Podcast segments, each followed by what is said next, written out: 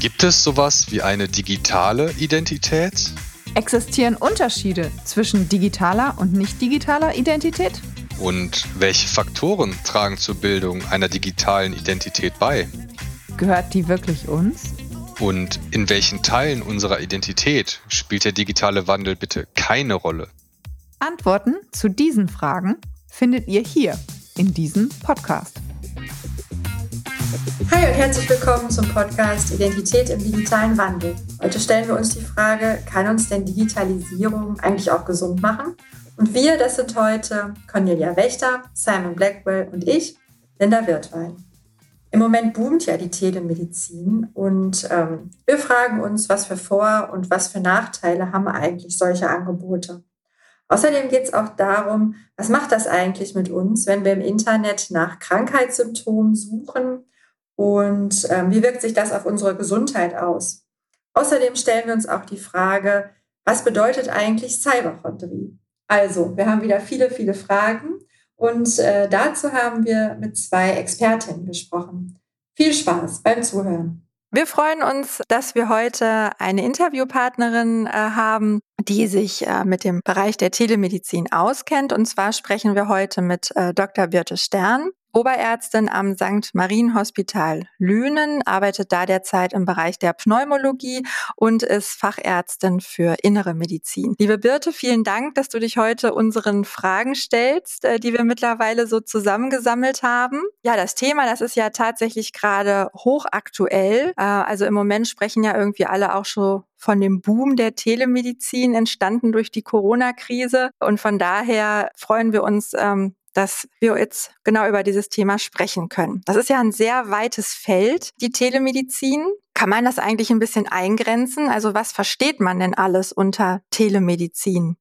Ja, Telemedizin ist schon, wie du sagst, einfach ein großer Bereich und so ganz eingrenzen lässt sich das nicht. Das fängt an mit dem, was wir alle schon lange kennen. Ein einfaches Telefongespräch mit dem eigenen Hausarzt würde da schon eigentlich drunter fallen, bis hin zu ähm, neueren Apps mit digitalen medizinischen Leistungen gibt es ganze Firmen, die sich darauf spezialisiert haben. Alles von bis fällt darunter. Mhm. Ja, das ist auch schon so ein bisschen die Frage, welche Vor- und Nachteile bringt denn so eine Telemedizin überhaupt mit sich? Also auf der einen Seite, welche Vorteile und Nachteile hat das jetzt für die Ärzte und Ärztinnen und auf der anderen Seite ähm, für die Patienten und Patientinnen? Ja, also die Vorteile können sein, dass man halt Zusatzinformationen gewinnt zu dem Zeitpunkt, wo man den Patienten nicht in seiner Sprechstunde oder in seiner stationären Behandlung hat. Ja, dass der dort äh, Befunde erhebt und die in irgendeiner Form übermittelt, so dass man dann ähm, seine Therapie genauer anpassen kann, weil sonst hat man halt häufig den einen Moment in der Praxis und in der Klinik und weiß gar nicht, wie ist das eigentlich zu Hause. Ja, Nachteil finde ich immer so ein bisschen kann sein, ähm, ich habe also aus meiner eigenen Erfahrung so ein bisschen das Gefühl, dass die Patienten sich immer sehr in Sicherheit wiegen, solange sie irgendwelche Daten übermitteln und der Arzt das irgendwie sieht. Und da Daten sind aber eigentlich nicht alles. Und man kann ja auch nur, ja, man kann gar nicht alle wichtigen Vitalparameter äh, übermitteln, sodass unter Umständen der Patient denkt, ja, ich habe hier die ganze Zeit Werte übermittelt, ich bin ja gesund, es meldet sich keiner oder ich kriege immer nur gute Rückmeldungen, aber in echt hat er am linken Fuß den man nie gesehen hat, einen, einen dicken Tumor wachsen oder so. Ja, das äh, ist so ein bisschen der Nachteil, so eine, so eine falsch, falsche Sicherheit, in der sich die Leute wiegen. Ja, es gibt auch noch so ein bisschen den Nachteil, dass ähm, das spielt da so ein bisschen mit rein, dass als für, für die Ärzte selber, man kann digital unfassbar viele Daten, Informationen in kurzer Zeit übermitteln ähm, empfangen. Und die müssen auch alle überschaut werden. Das schafft man zum Teil gar nicht, ähm, sodass die Sicherheit, in der sich die Patienten wiegen, eigentlich noch geringer ist, weil eventuell der Arzt gar nicht schafft, alle Daten zu sehen, ähm, so zeitnah, wie sich das der Patient denkt. Und was passiert mit diesen ganzen Daten? Also erstmal könnte ich mir vorstellen, man braucht natürlich also riesige Server, um überhaupt diese ganzen Daten aufzunehmen und zu verarbeiten. Das ist so das eine. Und das andere, was ich mich frage, ähm, wie sieht es da eigentlich so mit dem Schutz dieser Daten aus? Also werden die gespeichert? Wie werden die geschützt? Wer kann denn darauf zugreifen? Also Klar, die Voraussetzungen sind schon, dass man gute und große Server braucht, ähm, gerade wenn man viele Patienten betreut. Ähm, wenn man jetzt aber grundsätzlich erstmal davon ausgeht, dass nur einzelne Werte übermittelt sind, sind das ja keine großvolumigen Datensätze im Grunde genommen, können da schon relativ viele Daten aufgenommen werden. Ja, Datensicherheit ist natürlich immer ein großes Thema und äh, letzten Endes müssen die Daten gespeichert werden. Das äh, gibt eine ärztliche Aufbewahrungspflicht. Das äh, trifft auch auf digital erhobene Daten zu. Ähm, zehn Jahre muss man die aufheben. In digitaler Form ist das heutzutage natürlich viel, viel einfacher als noch in der Papierform. Die Daten müssen tatsächlich halt auch irgendwie vor Zugriff gesichert werden.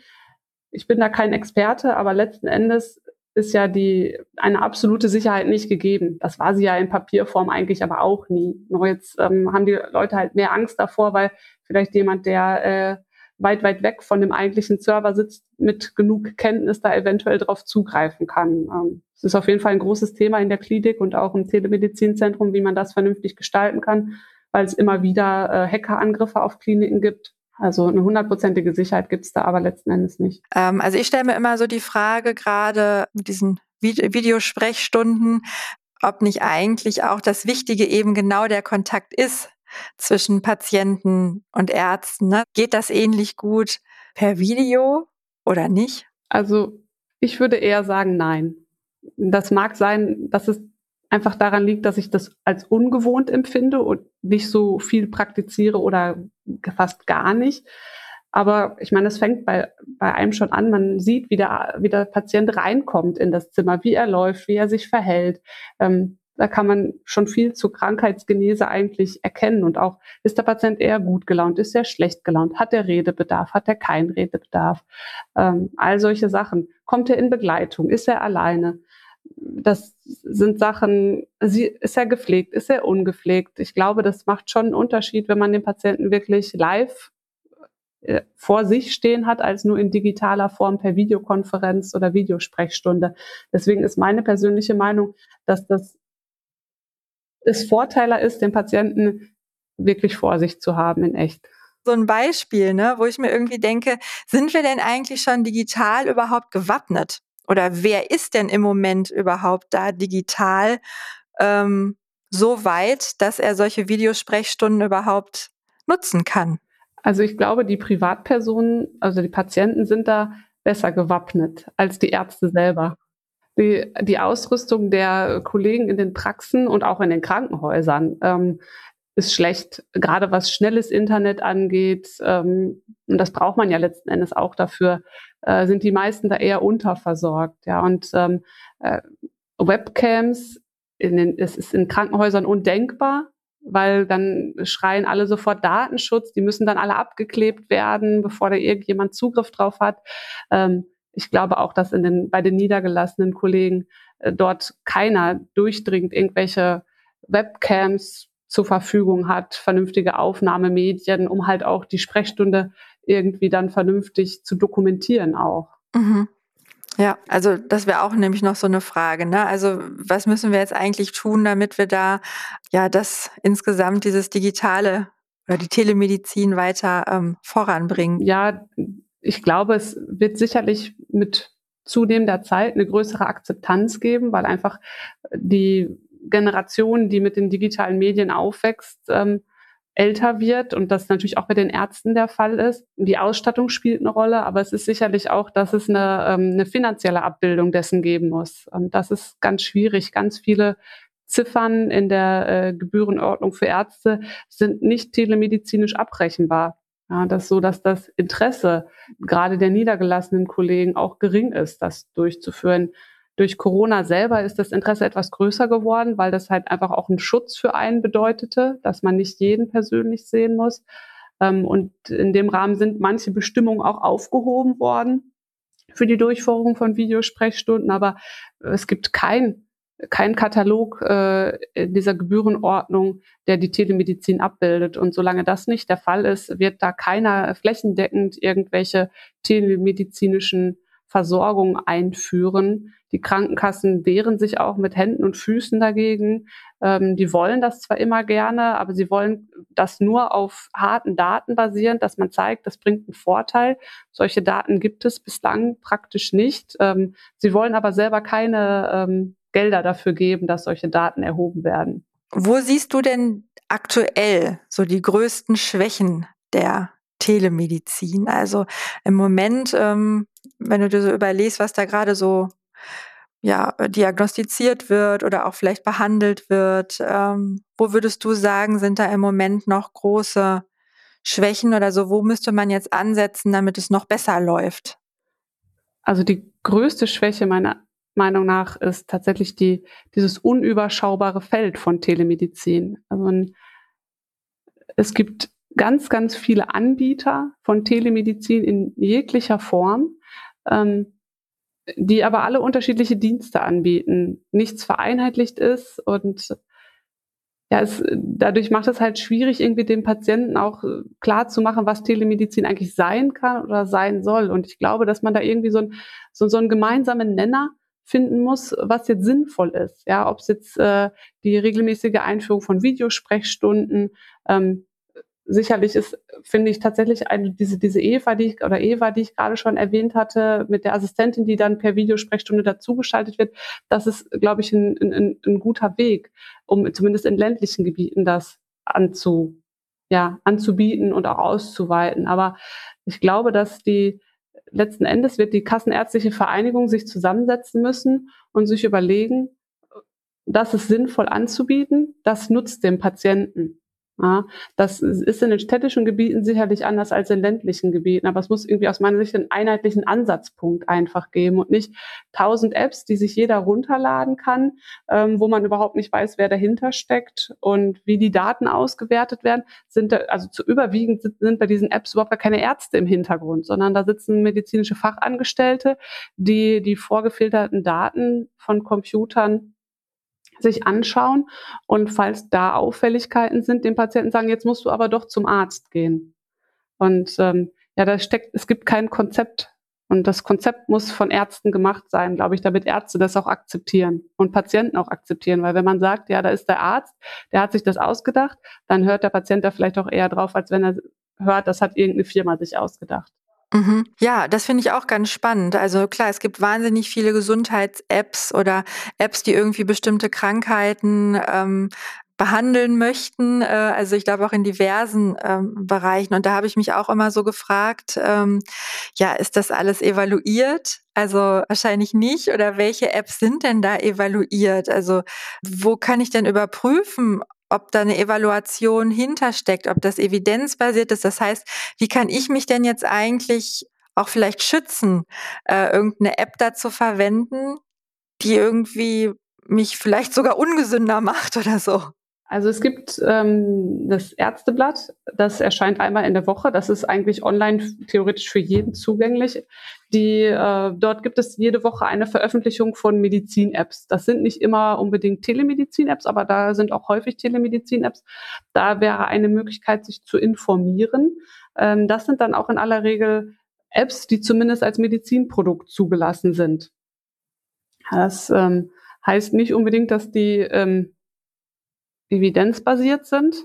Aber das heißt zumindest, dass sie eine gewisse Testung haben, dass sie funktionieren, dass sie das, was sie angeben zu messen, dass sie das auch wirklich messen. Ähm, das ist, das ist halt eine Möglichkeit, dass man zumindest guckt, dass das als Medizinprodukt äh, zertifiziert ist. Es gibt zum Beispiel gerade im Rahmen, also im, Prä im Präventionsbereich gibt es wirklich Millionen von Apps wahrscheinlich, ähm, vor allem auch, würde ich sagen, was so Schwangerschaft und sowas angeht, da sind, äh, ist man ja auch vielleicht relativ empfänglich dafür, weil man eigentlich nicht krank ist, aber sich gerne eine bessere medizinische Überwachung wünscht. Äh, da gibt es sehr viele unterschiedliche Apps, die vermutlich auch in den Bereich von Telemedizin ähm, fallen.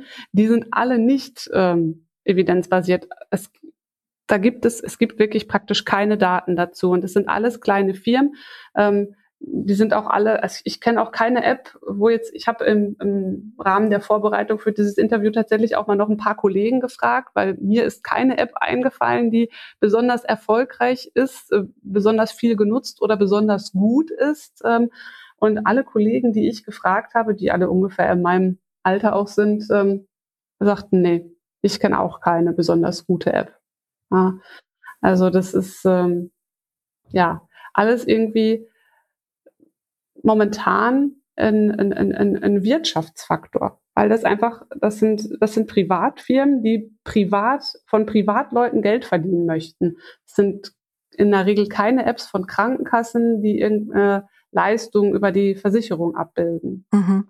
Das heißt, dann sind hier auch vielleicht nochmal die Krankenkassen gefragt, ne? Also dass man hier schaut, ähm, welche App ist jetzt irgendwie hilfreich, also was weiß ich auch zur Prävention zum Beispiel. Ne? Also ich meine, es wird einem ja immer ganz viel erzählt, auch mit diesen ähm, Fitnessuhren, dass dann irgendwie, weiß ich nicht, was alles gemessen wird und dass man irgendwie da was optimieren soll und hier und da und so. Und ähm, das kann man wahrscheinlich alles machen. Wahrscheinlich ist es auch nicht schädlich, aber man weiß auch nicht, ob es mich jetzt irgendwie gesünder macht oder so. Also es, oder? Also schädlich, glaube ich, ist es eigentlich nicht. Man weiß nicht bislang, ob das einen gesünder macht. Ähm, ich trage selber so eine Fitnessuhr, weil ich das einfach interessant finde und da vielleicht natürlich auch mit den Daten irgendwie anders umgehe. Ich habe manchmal die Sorge, dass ähm, ja, ich glaube, Telemedizin und auch gerade Präventions-Apps werden eher von, von, von Personen genutzt, die eh schon den, den, den, den Hang dazu haben, sehr introspektiv zu sein, sich sehr selbst zu beobachten und vielleicht auch eher schnell zum Arzt zu gehen. Und ähm, das ist auch meine Erfahrung aus der Zeit in, der, in dem telemedizinischen Zentrum, dass dort ähm, eigentlich eher eher ängstliche Patienten angebunden sind, in der Hoffnung, noch mehr Sicherheit zu bekommen. Und ähm, das führt aber nicht zu weniger Arztkontakten insgesamt sondern eher vielleicht zu mehr. Mhm. Ah ja, das finde ich auch nochmal ganz spannend. Also klar, ne, dass man irgendwie, wenn man nach Sicherheit sucht und unsicher ist und dann irgendwie noch mehr überwacht, das hat ja auch was mit Kontrolle zu tun, dass man dann irgendwie vielleicht die Kontrolle über die Daten hat und letztendlich müsste man eigentlich noch herausfinden, ob mich das dann wirklich vielleicht gesünder macht oder dadurch, dass ich mich so darauf fokussiere, ob das nicht vielleicht jetzt zumindest für das psychische Wohlbefinden vielleicht sogar negativ sein kann. Also wenn ich mich ständig mit sowas beschäftige, beschäftige ich mich weniger mit anderen schönen Dingen vielleicht. Ne? Was weiß ich, wie irgendwie mir draußen die Bäume anzugucken oder so. Also das fände ich ja auch nochmal ganz spannend, dass man irgendwie, da müsste man mal gucken, wer bringt das eigentlich alles was fürs Wohlbefinden. Ja, also die, ähm, die Apps sagen das natürlich alle, die sagen, ja, also die Menschen fühlen sich besser dadurch, aber ich äh, gebe doch zu bedenken, dass wenn jemand eh vielleicht ein ängstlicher Typ ist, der dauerhaft dann seine Herzfrequenz und ähm, vielleicht auch noch seine Schlafgewohnheiten, Essens-, Trinkgewohnheiten überwachen lässt, dass der, ähm, der, wenn der ein medizinischer Laie ist, weiß der halt ja auch gar nicht vielleicht, was sind die Normalbereiche und ist dann halt eher schneller besorgt und verunsichert ähm, und nimmt vielleicht dann irgendwann auch gar nicht mehr am, am echten Leben teil, weil er sich so fokussiert, seine eigenen Vitalparameter zu erfassen. Das ist sicherlich äh, mindestens mal eine Gefahr für die psychische Gesundheit der Mhm. Vielleicht auch, äh, ne, weil da die Gefahr besteht, ähm, ich habe vielleicht die ganzen Daten, aber kann die natürlich nicht einschätzen und kann die auch vielleicht nicht in Beziehung zueinander setzen. Ne? Dass ich, wenn da mal irgendwie was, was ist, äh, weiß ich nicht, ähm, weiß nicht, welchen Wert misst man da immer, ich habe nicht so eine Uhr, was misst man denn? Puls oder ja, so ja, Herz? Die Pulsfrequenz, die Herzfrequenz. Pulsfrequenz zum Beispiel, dass, dann, dass man dann irgendwie merkt, oh, der Puls ist da irgendwie immer viel zu hoch und jetzt mache ich mir irgendwie Sorgen. Und dann ähm, google ich das vielleicht auch noch dann schaue ich irgendwie, woran kann das jetzt vielleicht liegen. Und dann führt das wahrscheinlich eher dazu, dass ich noch beunruhigter bin. Könnte ich mir vorstellen. Also mittlerweile kann ja jeder seine Krankheitssymptome googeln. Wir haben auch noch eine Expertin eingeladen, die äh, eine Veröffentlichung hat zum sogenannten Dr. Google und den Auswirkungen dazu. Wie ist denn da deine Einschätzung, Birte? Ähm, hast du vielleicht häufig Patienten, die auch von Dr. Google vorberaten wurden? Und ähm, wie verhält sich das Ganze dann so in der Praxis? Welche Erfahrungen hast du gesammelt? Ja, also meine persönliche Erfahrung ist, dass das häufig vorkommt. Nicht alle sagen das sofort offen, dass sie das schon mal gegoogelt haben, aber viele gehen da mittlerweile re relativ aggressiv dran, kommen mit einer bestimmten Krankheitsvorstellung zu einem, die halt von Dr. Google geprägt ist und teilen das einem auch sofort mit, dass sie eigentlich schon längst wüssten, was sie hätten. Ähm, ich man solle dann eigentlich praktisch nur noch jetzt äh, das Rezept ausstellen oder die spezielle Behandlung äh, ja, beginnen.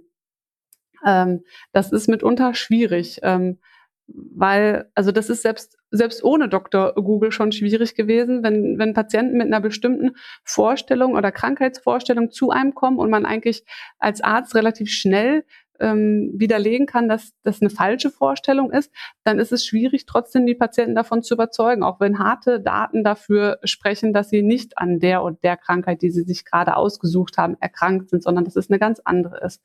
Das ist äh, mit, mit mit Google jetzt noch schwieriger geworden. Ja, ähm, zum einen, weil die Krankheiten häufig viel, viel schlimmer sind, die die Patienten im Kopf haben jetzt. Also man halt irgendein Krankheitssymptom bei äh, Google sucht, kommen immer auch tödliche oder chronische Erkrankungen dabei heraus.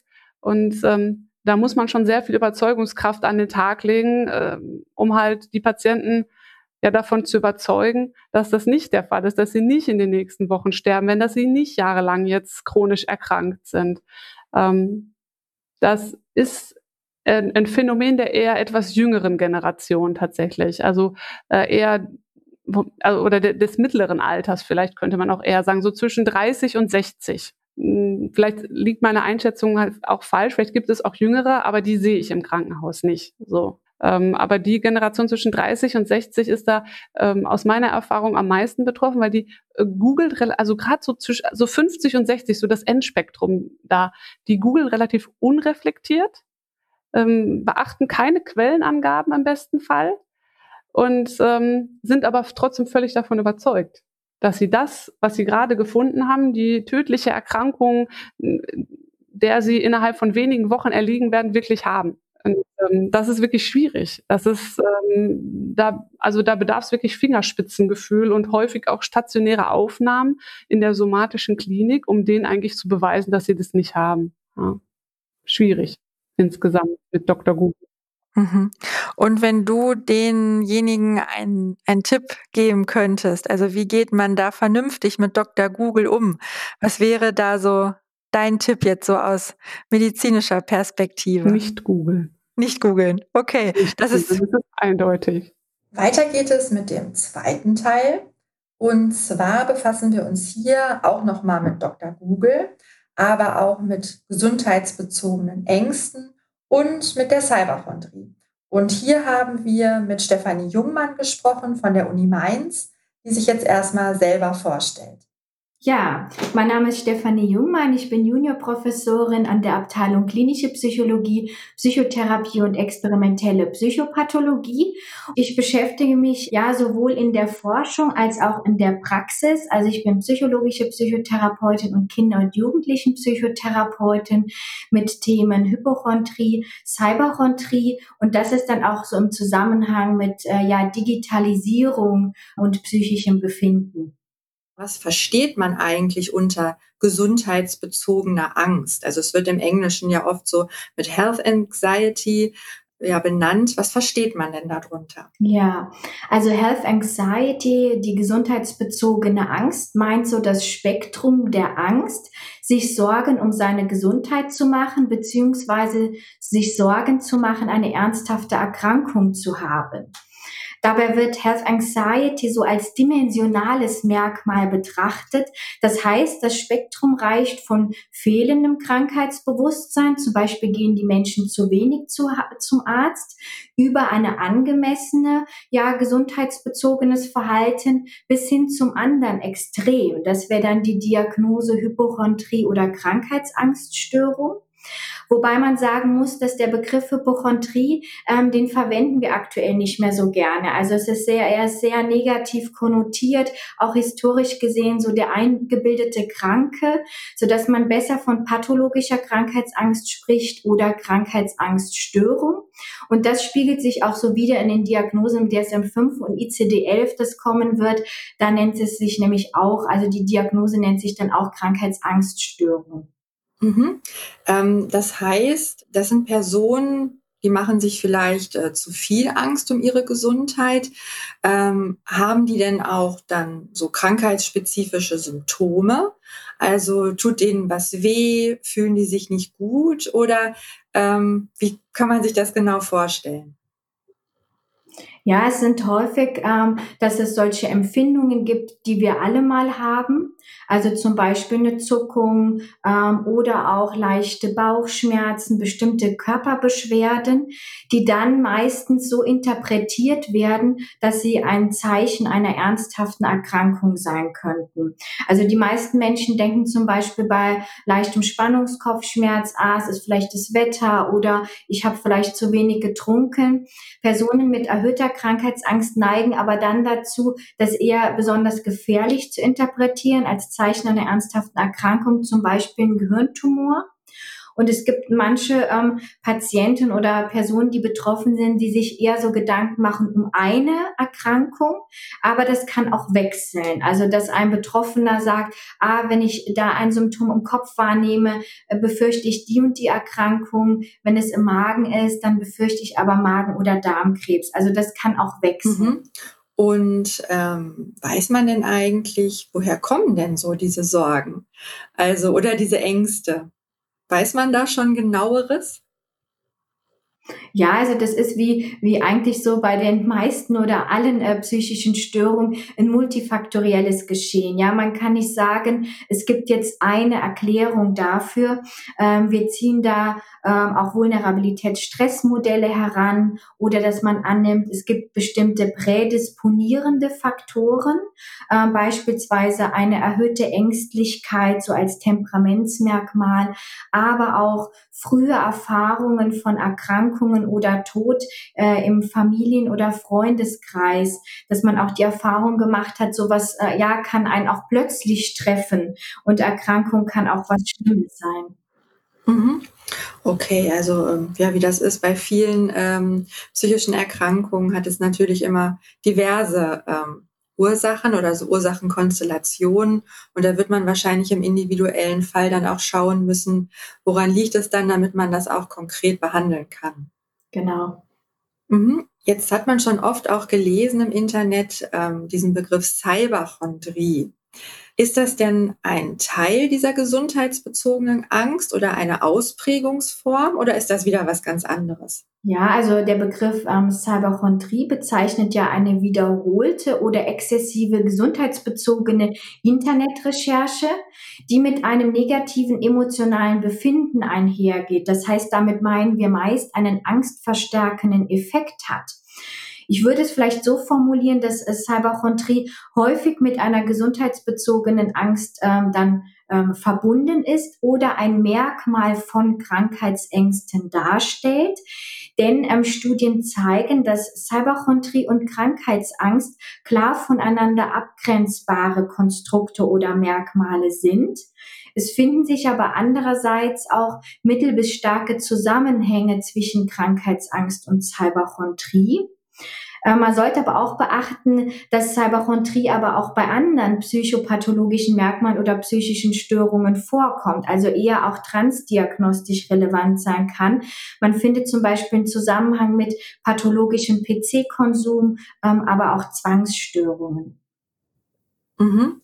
Und wie sieht so eine Person oder wie könnte man sich eine Person mit Cyberchondrie genau vorstellen? Was macht die denn so? Ja, es ist immer schwierig, die Person zu beschreiben. Ja. ja? Aber wenn man sich ähm, Personen betrachtet, ähm, vielleicht die eine erhöhte Ausprägung an Cyberchondrie haben und was wäre da durchschnittlich ähm, typisch, denn es gibt ja ähm, deutliche interindividuelle Unterschiede immer.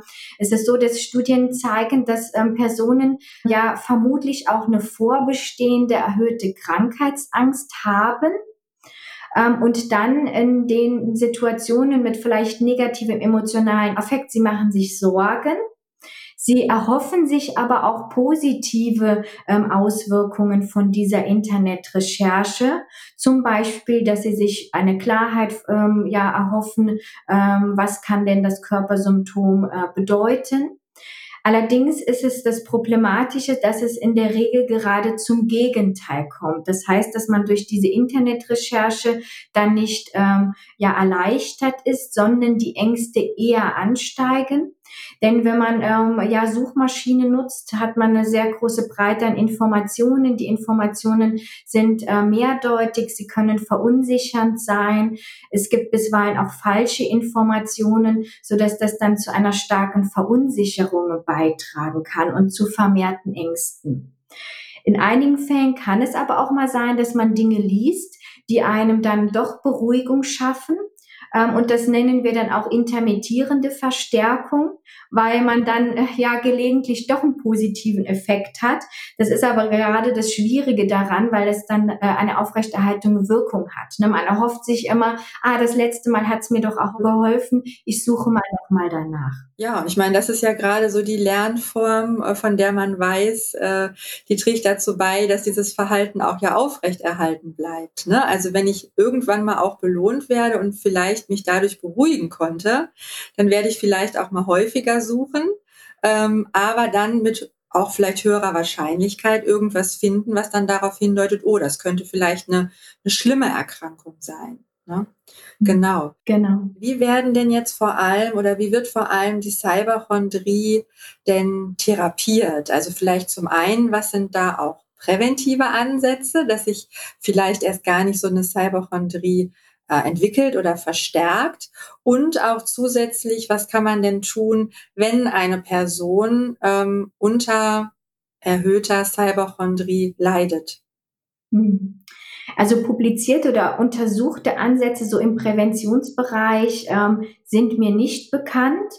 Es gibt auch sehr wenig Forschung bislang dazu. Es gibt zum Beispiel eine Studie, ähm, auch aktuell erschienen 2020, die untersucht hat, ob eine online gestützte Therapie für Krankheitsängste auch die Cyberchondrie reduziert. Da wurden beispielsweise so Interventionen eingesetzt wie die Bewusstmachung der Häufigkeit und der Nachteile der gesundheitsbezogenen Internetrecherche, eine Selbstbeobachtung sowie auch Anleitung einer stetigen Reduktion der Cyberchondrie. Und man fand auch, dass gleichzeitig zur Reduktion der Krankheitsängste auch die Cyberchondrie reduziert wurde. Und dass es auch günstig ist für die Reduktion Reduktion der Krankheitsängste oder auch wichtig, dass man dieses äh, cyberhondrische Verhalten auch reduziert. Ja, meines Wissens gibt es sonst sehr wenig Studien ähm, dazu, also was man präventiv machen kann, dass man generell eher seriöse Internetseiten ähm, aufsucht, wie zum Beispiel zentrale Einrichtungen der Bundesregierung, wie ähm, vom RKI ähm, oder generell Informationen äh, ja über das Gesundheitsministerium. Und dass man eher soziale Medien oder Boulevardpresse dann vermeiden würde, ähm, weil diese dann häufig auch nicht seriöse Informationen haben, missverständliche Informationen, ähm, was dann die Ängste erhöhen kann. Mhm. Da sind wir auch gleich schon bei einer ganz ähm, ja, relevanten Frage, wie ich finde. Welche Empfehlungen kann man denn jetzt Personen geben, die versuchen, ihre Erkrankung durch Dr. Google zu finden? Gibt ein paar Punkte, die man da unterscheiden müsste. Nach was ähm, suchte denn eigentlich der Betroffene? Und äh, auch zu wissen, wie gehen denn Suchmaschinen eigentlich vor? Also Suchmaschinen oder die Treffer, die mir angezeigt werden, äh, es ist häufig so, dass äh, dabei die Häufigkeit der Klicks äh, relevant ist. Und das sind häufig auch sehr emotionale Themen, weil die unsere Aufmerksamkeit sehr stark auf uns ziehen. Beispielsweise, wenn ich ähm, Kopfschmerzen jetzt bei einer, einer Suchmaschine eingebe und Ursachen Kopfschmerzen, kommt sehr, sehr schnell und ähm, ja überzufällig häufig, was nicht mit unserer Statistik zu tun hat, der Begriff Gehirntumor. Und das ist äh, sehr emotional, das zieht die Aufmerksamkeit auf die Menschen, so dass es immer wieder angeklickt wird, was dann aber dazu führt, dass das auch in der Trefferliste dann weiter oben erscheint. Das heißt, es hat dann wenig damit zu tun oder ist wenig eine sachliche Information, was könnte denn die Ursache meiner Kopfschmerzen sein, um das nochmal so zu wissen, wie überhaupt Suchmaschinen vorgehen. Ähm, und man sollte dann zur Diagnostik von Symptomen, ähm, es ist ratsam, auf jeden Fall immer einen Arzt äh, oder einen Psychotherapeuten, Psychotherapeutin aufzusuchen. Wenn man jetzt vielleicht dann doch googelt, ähm, vielleicht bestimmte Symptome gegoogelt hat und auch ein bisschen fündig geworden ist, könnte man sich ja auch vorstellen, dass man zugänglich wird für entsprechende Online-Selbsthilfegruppen. Ne? Also gerade wenn man googelt, findet man auch vielleicht viele Forenbeiträge von Personen, die Ähnliches geschildert haben. Wie sieht es denn prinzipiell aus mit diesen Online-Selbsthilfegruppen? Sind die hilfreich, wenn es jetzt konkret um Cyberchondrie geht? Oder auch, ähm, wie schätzen Sie die insgesamt ein, auch bezogen auf andere psychische oder auch physische Erkrankungen? Ja, ich würde bei ähm, Online-Selbsthilfegruppen auch unterscheiden, ähm, ja, ob sie von Experten und Expertinnen geleitet, moderiert oder begleitet werden oder Gruppen, die ohne solche Experten, Expertinnen stattfinden. Ähm, beides kann im individuellen Fall hilfreich sein, zum Beispiel über ähm, ja, Wirkfaktoren von Gruppen, zum Beispiel Austausch der Betroffenen, dadurch Entlastung oder ein Zugehörigkeitsgefühl und die Erfahrung zu machen, mit dem Problem dann nicht alleine zu sein. Ich würde allerdings eher Gruppen mit einem Experten empfehlen, denn teils können auch negative Effekte oder Nebenwirkungen solcher Selbsthilfegruppen entstehen, die dann ein Experte auffangen kann. Zum Beispiel kann es ja auch der Fall sein, dass sich, äh, dass Betroffene dysfunktionale Tipps geben. Also diese, die, die Störung dann auch verstärken, zum Beispiel bei Essstörungen, wie man sein Gewicht weiter reduzieren kann. Oder bei Krankheitsängsten, Cyberchondrie, welche Körperfunktionen noch geprüft werden können. Oder dass andere Betroffene sagen, lies doch mal die und die Seite, da ist es aber ganz anders wie bei dir und es ist überhaupt nicht äh, beruhigend, sondern lies das mal weiter oder dass Tipps für therapeutische Interventionen äh, gegeben werden, die allerdings nicht angemessen sind oder nicht angemessen durchgeführt werden, ja, was ebenfalls dann eher auch schädliche Auswirkungen haben kann.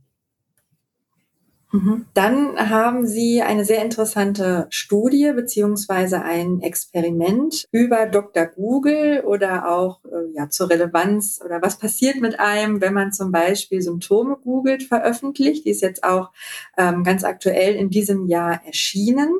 Und da würde ich Ihnen gerne noch ein paar Fragen ähm, zu diesem Experiment stellen. Und zwar zuallererst vielleicht, wie kamen Sie denn überhaupt auf die Idee, dieses Experiment durchzuführen? Ja, also ich hatte hatte zufällig einen Bericht gelesen über eine Diagnostik-App in den Medien, gar nicht jetzt wissenschaftlich, äh, mit der Überschrift Will this doctor in your pocket cure your Cyberchondria?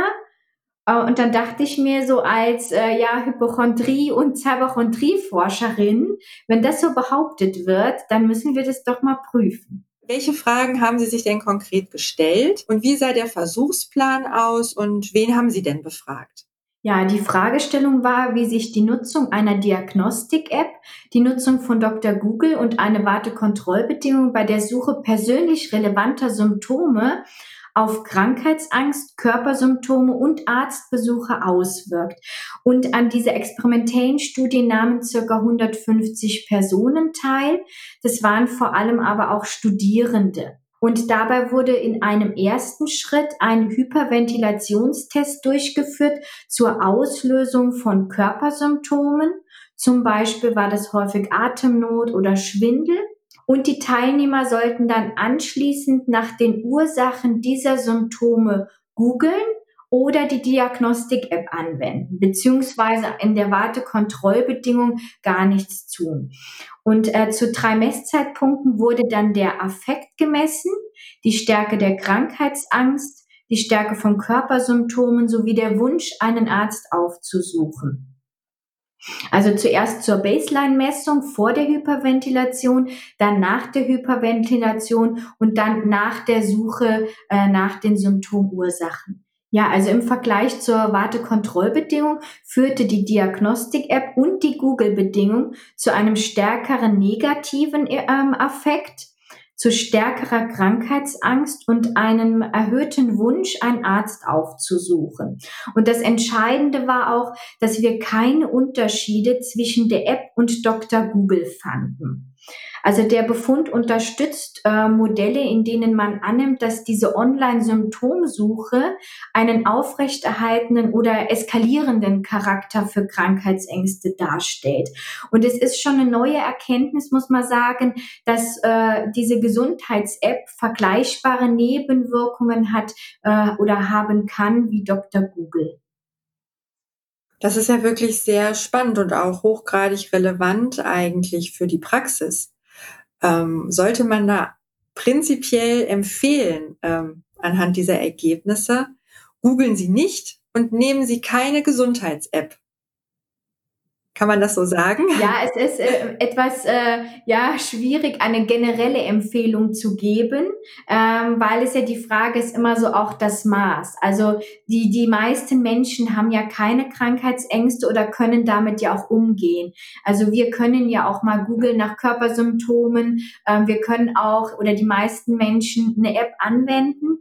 Es ist ja eher dann etwas schwieriger, wenn das ähm, Personen machen, die bereits anfällig sind für Krankheiten Krankheitsängste und äh, solche Anwendungen dann nochmal die Krankheitsängste verstärken. Mhm. Also ist das eher eine Frage ähm, auch, was macht diese Person so aus? Also wer sollte googeln, wer sollte vielleicht doch so eine App nehmen und wer vielleicht nicht? Und da habe ich das jetzt so verstanden, dass wenn man sowieso vermehrte gesundheitsbezogene Ängste hat, dass man es dann vielleicht lieber nicht verwenden sollte. Habe ich das richtig verstanden? Genau, beziehungsweise kann man auch für sich selbst abwägen ähm, die Vor- und Nachteile der Nutzung. Ähm, also habe ich jetzt zum Beispiel von Dr. Google insgesamt einen Vorteil oder überwiegen die Nachteile, weil ich zum Beispiel ein paar Informationen bekommen habe, aber jetzt mache ich mir viel, viel mehr Gedanken darüber, es könnte doch ein Gehirntumor sein, äh, wo, wobei dann ja die, die langfristigen Nachteile überwiegen und dann eher die Empfehlung wäre, solche Anwendungen nicht zu nutzen, sondern sondern stattdessen ähm, zum Arzt oder Psychotherapeuten zu gehen, beziehungsweise sich auf seriösen Webseiten, wie gesagt, der Bundesregierung oder ähnliche äh, Seiten zu informieren. Jetzt sind wir auch schon so beim Thema Aktuelles ähm, und da bleibt es natürlich nicht aus, äh, über Corona, über das Coronavirus ähm, und Covid-19 zu sprechen. Sie haben hier eine Studie veröffentlicht, auch die dieses Jahr erschienen ist, über Gesundheitsangst, äh, Cyberchondrie und auch mit dem Umgang ähm, im Kontext der aktuellen Covid-19 Pandemie. Und hier würde ich Sie auch ähm, einmal kurz bitten, dass Sie uns kurz skizzieren, welche Fragestellungen lagen in dieser Studie zugrunde und äh, wen haben Sie da genau befragt? Wir hatten äh, bei dieser Studie drei Fragestellungen. Also wir wollten zum einen der Frage nachgehen, wie sich denn eine vorbestehende Krankheitsangst auf die Ängste während der Covid-19-Pandemie, das heißt vor allem Virusangst, auswirkt. Wir untersuchten ähm, auch die Hypothese, dass Krankheitsangst den Zusammenhang zwischen Cyberchondrie und der Virusangst äh, moderiert. Und dass das ähm, umgekehrt wollten wir auch eher noch mal so einen Ressourcenhintergrund einbringen. Die Frage, ob denn das Zusammentreffen von günstigen Faktoren, da interessierte uns äh, adaptive Emotionsregulation und äh, sich gut informiert zu fühlen, ob das denn dann zu einer eher niedrigeren Pandemieangst führt. Es handelte sich bei der Studie um eine Online-Befragung an über 1600 Personen ähm, ab 16 Jahren aus der Allgemeinbevölkerung. Das war auch ein recht kurzer Zeitraum der Erhebung. Es war etwa eine Woche Mitte März. Was haben Sie denn da herausgefunden? Also oben zu diesen ähm, genannten Fragestellungen oder Hypothesen, die konnten wir ähm, alle drei bestätigen. Das heißt, die Angst bezogen auf die Pandemie oder die Virusangst, die nahm am stärksten zu bei Personen, die bereits schon vorbestehende Krankheitsängste ähm, hatten. Und es war dann auch so, dass der Zusammenhang zwischen einer häufigen Internetrecherche zur Pandemie und äh, Virusangst am höchsten war bei Personen, die auch bereits vorher schon Krankheitsängste hatten. Und in Bezug auf diese ja, Untersuchung von Ressourcen oder was ist denn hilfreich, fanden wir auch, dass wenn ähm, ja eine adaptive Emotionsregulation zusammenkommt mit dem Merkmal, sich gut informiert zu fühlen, dass das dann zu besonders niedriger äh, Pandemieangst oder Virusangst führt, also günstige ähm, Einflussfaktoren sind. Nochmal ein bisschen konkreter vielleicht, äh, welche Praxisempfehlungen würden Sie anhand dieser Studie geben? Also es hat irgendwas zu tun damit, die, also die Menschen sollten gut informiert sein äh, über Corona, ähm, aber wie geht das denn? Wie informiere ich mich denn gut über Corona? Ja, also in, in der Studie war, ähm, haben wir auch erfragt, ob diese Personen sich subjektiv gut informiert fühlten. Ja, wir können nichts darüber aussagen, waren sie denn objektiv. Also dann hätte man vielleicht ein Quiz machen müssen. Es ging eher so um das Gefühl, wie gut fühlen sie sich. Das ist natürlich dann auch sehr subjektiv. Ähm, generell kann, kann man aber sagen, wie ist man denn gut informiert. Also dass man da auch, wie gesagt, wieder seriöse Quellen nimmt äh, von der Bundesregierung, äh, Bundesgesund, also Bundesgesundheitsministerium Informationen. Es gibt aber auch gute aufbereitete digitale Medien, die Dinge nochmal erklären. Was eher zu vermeiden ist, sind ähm, soziale Medien oder Boulevardpresse. Ähm, wir finden in aktuellen Studien und in Studien ähm, zu bisherigen Pandemien und Epidemien schon, dass äh, soziale Medien ähm, dazu beitragen können, Ängste zu schüren äh, ja verunsichernd sind, mehrdeutig sind oder auch, dass ja auch sehr viel eigene Meinungen auch preisgegeben werden.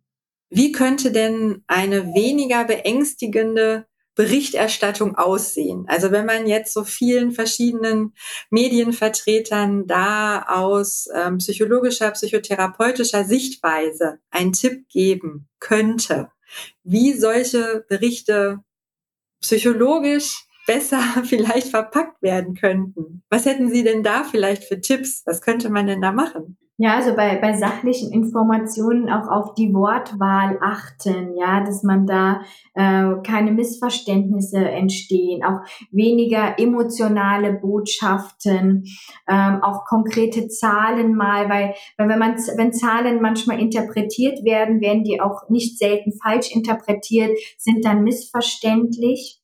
Man kann auch mehrere Perspektiven miteinander einbeziehen. Also, dass man nicht nur sagt, ah, das ist die Perspektive und die ist korrekt, sondern äh, es gibt ja auch sehr viele Kontroversen, worüber die Forscher dann diskutieren. Also es ist dann schwierig insgesamt ähm, quasi Empfehlungen zu geben, weil, wie gesagt, auch diese sachliche Information auch beängstigend sein kann. Ich habe ja so den Eindruck, was auch viele Menschen sehr verunsichert hat, das ist jetzt aber auch so mein subjektiver Eindruck, ist, ähm, ja, wie man so im Wissenschaftskontext auch vielleicht vorgeht. Also, dass man jetzt erstmal erste Befunde hat, ähm, die vielleicht auch nochmal bestätigt werden müssen oder die vielleicht auch noch nicht ähm, ja akkurat veröffentlicht wurden, dass das auch ganz viele verunsichert hat. Also es war so ganz zu Beginn auch dieser äh, Corona-Pandemie, ähm, dass dann zum Beispiel eine Studie revidiert wurde. Und ich sage jetzt mal, Wissenschaftlerinnen und Wissenschaftlern, die können damit umgehen, die wissen, dass das ein ganz gängiger Prozess ist. Also so läuft es ab. Und ich glaube, dass da ganz viele Menschen aber verunsichert wurden und irgendwie dann dachten, ja, die Wissenschaft produziert da irgendwie Daten. Nee, aber dann stimmen die vielleicht nicht. Oh, dann müssen wir die nochmal irgendwie anders machen oder anders rechnen. Also das ist so mein Eindruck, dass das auch viele Menschen sehr verunsichert hat. Und ich glaube, das ist jetzt auch wieder meine Einschätzung, dass die Medien da ähm, vielleicht auch etwas transparenter mit hätten umgehen können oder das vielleicht noch mal anders erläutert hätten könnten. Wie würden Sie das einschätzen? Ja, das, das stimmt, da stimme ich Ihnen zu. Also das ist dann sehr schade, weil man dadurch schon auch das Vertrauen der Bevölkerung in solche wissenschaftlichen Studien etwas verliert, ja. Ähm, weil eigentlich ist es ja so, dass man dann auf Zahlen, Fakten sich vertrauen kann, wie wenn nochmal etwas revidiert wird, ja. Und das ist auch sehr wichtig. Ich glaube, was bei uns allen auch gefördert werden kann, diese Wissenschaftskommunikation. Also, dass wir Dinge, auch die wir eben vorgestellt haben, jetzt so, die erscheinen jetzt in wissenschaftlichen Publikationen, das liest aber die Mehrheit der Bevölkerung nicht, dass wir es dann auch mehr nochmal hinbekommen, dies auch quasi, ja, in einfachere Sprache, vielleicht auch visueller aufzubereiten und dann auch vielleicht vielleicht nochmal äh, zu veröffentlichen. Also alleine, wenn wir uns das mal so als Abteilung überlegen, wir machen dann Rekrutierung zum Beispiel über Twitter, aber dass wir genauso vielleicht auch eine grafische Auf Aufbereitung am Ende machen, was kam denn wirklich raus, was allgemein verständlich ist und dennoch korrekt, ja. Ja, das war's auch schon wieder für heute. Vielen Dank nochmal an Frau Stern und an Frau Jungmann für die spannenden Interviews. Mein Fazit auf die Frage, kann uns Digitalisierung gesund machen, wäre vielleicht, ja, schon, aber eben nur unter gewissen Voraussetzungen. Und außerdem gibt es hier anscheinend noch eine Menge zu tun und viel, viel Forschungsbedarf. Beispielsweise, wenn es um die Evaluation von Gesundheits-Apps geht, äh, aber auch darum, äh, wie es einem gelingen kann, seriöse Gesundheitsinformationen im Netz zu suchen und auch zu finden. In der nächsten Folge geht es um queere Identitäten, auch wieder mit sehr, sehr interessanten Interviewpartnerinnen. Bleibt also gerne dabei und abonniert am besten unseren Kanal. Bis dann!